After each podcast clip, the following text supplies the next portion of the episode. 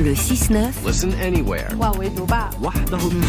Sur France Inter. Géopolitique, bonjour Pierre Aski. Bonjour. Pierre, vous revenez ce matin sur le discours de Vladimir Poutine et ses propos menaçants sur le nucléaire. Poutine et le nucléaire, c'est une longue histoire.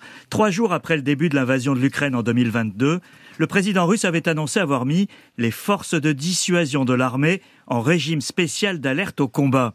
C'était il y a deux ans, et la menace avait été suffisamment prise au sérieux pour que la France décide, exceptionnellement, de mettre à l'eau tous ces sous-marins lanceurs d'engins, les fameux SNLE, dotés d'ogives nucléaires. Ça n'avait pas été annoncé à l'époque et on ne l'a appris que récemment. Depuis, la menace nucléaire revient régulièrement dans la bouche des dirigeants russes. Les émissions de propagande à Moscou calculent le temps qu'il faudra à un missile nucléaire pour atteindre Londres ou Paris. Dmitri Medvedev, l'ancien président modéré devenu foudre de guerre, promet régulièrement l'apocalypse aux adversaires de la Russie.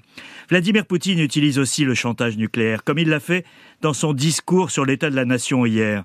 Nous avons des armes qui peuvent aussi frapper leur territoire, a-t-il dit, en visant les pays de l'OTAN, et singulièrement la France, sans la nommer, après les déclarations d'Emmanuel Macron. Et cette répétition de la menace signifie-t-elle, Pierre, qu'il ne faut pas la prendre au sérieux? Alors il faut toujours prendre Vladimir Poutine au sérieux. On l'a vu avec l'invasion de l'Ukraine elle-même que peu de gens croyaient possible.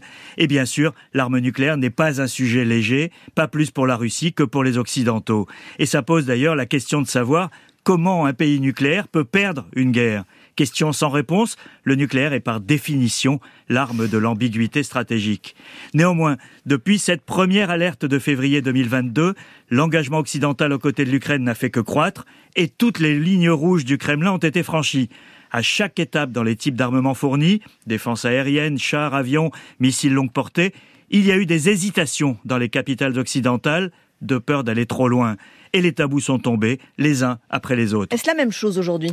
Alors c'est à la fois la répétition de ce qu'on a déjà connu et quelque chose de différent. Envoyer du personnel militaire au sol comme ne l'a pas exclu Emmanuel Macron, c'est évidemment d'une autre nature que l'envoi d'équipements, même s'il ne s'agit pas de forces combattantes, ce que le président avait oublié de dire lundi. La réalité est que vraisemblablement il y a déjà des personnels occidentaux en Ukraine, mais pas officiellement. Le signal donné par leur officialisation serait de montrer à la Russie que l'Europe ne laissera pas tomber l'Ukraine, malgré la période difficile et le risque de retournement américain. La réaction du président russe est donc prévisible. Il ne pouvait pas laisser passer cette déclaration sans réagir de manière musclée, surtout à deux semaines de sa réélection. Il sait qu'en Russie comme en Occident, agiter la menace nucléaire génère l'effroi de la destruction du monde.